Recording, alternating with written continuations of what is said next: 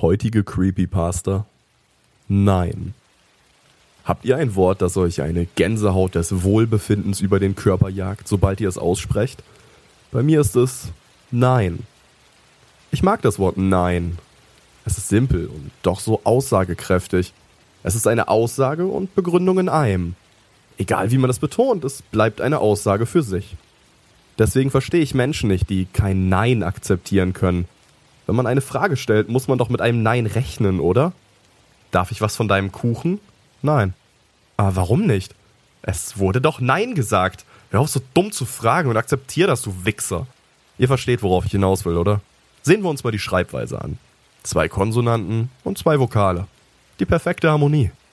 Die Konsonanten rahmen die Vokale ein, die auch noch alphabetisch geordnet sind. Im Grunde gibt es sogar einen unsichtbaren Zusatzvokal, denn man spricht es ja Nein aus. Ein gratis A. Ist das nicht wunderbar? Ich hasse Ja-Sager. Menschen, die zu allem und jedem Ja und Amen sagen, sind widerliche Lügner. Und dazu sieht das Ja nicht mal gut aus. Nur Neinsager sind die wahren Könner dieser Welt. Das Nein sagen ist meine Regel und Maxime. Ich habe mich dieser verschrieben. Sie ist toll und erfüllt mich mit Stolz und Zufriedenheit. Können Sie mir helfen? Nein. Und schon gehe ich meiner Wege und bin glücklich. Warum Menschen nach einer Frage kein Nein akzeptieren können, ist mir fraglich.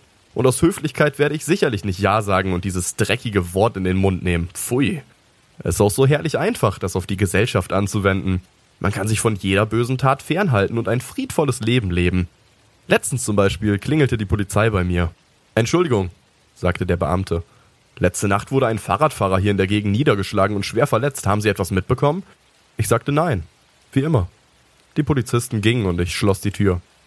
Seht ihr, wie leicht mir mein Nein das Leben gemacht hat? Mit einem einfachen Nein kann man sich nicht in Lügen verstricken. Nein, aber ist natürlich schwieriger. Ich hätte ja auch sagen können, dass mein verhasster Nachbar Radfahrer hasst und gerne nachts unterwegs ist.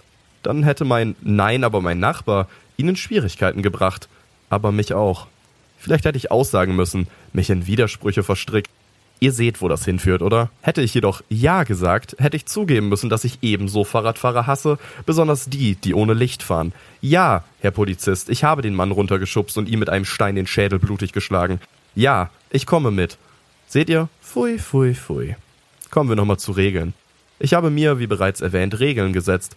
Also immer wenn ich etwas vorhabe, stelle ich mir eine Frage im Kopf. Und sobald ich diese mit Nein beantworten kann, lasse ich es. Schön einfach. Ihr wollt ein Beispiel?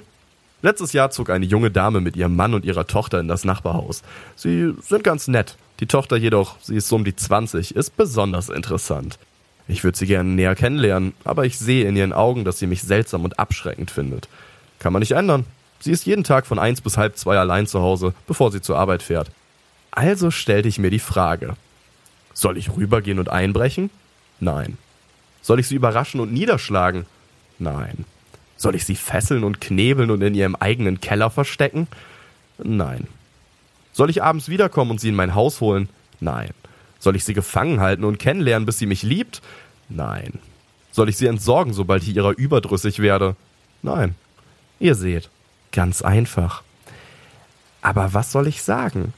Jetzt, da ich im Schutze der Dunkelheit zu ihrem Haus schleiche, um sie aus dem Keller zu holen, bin ich froh, dass ich mir auch eine andere Frage gestellt habe. Sollte ich mich immer an Regeln halten? Nein.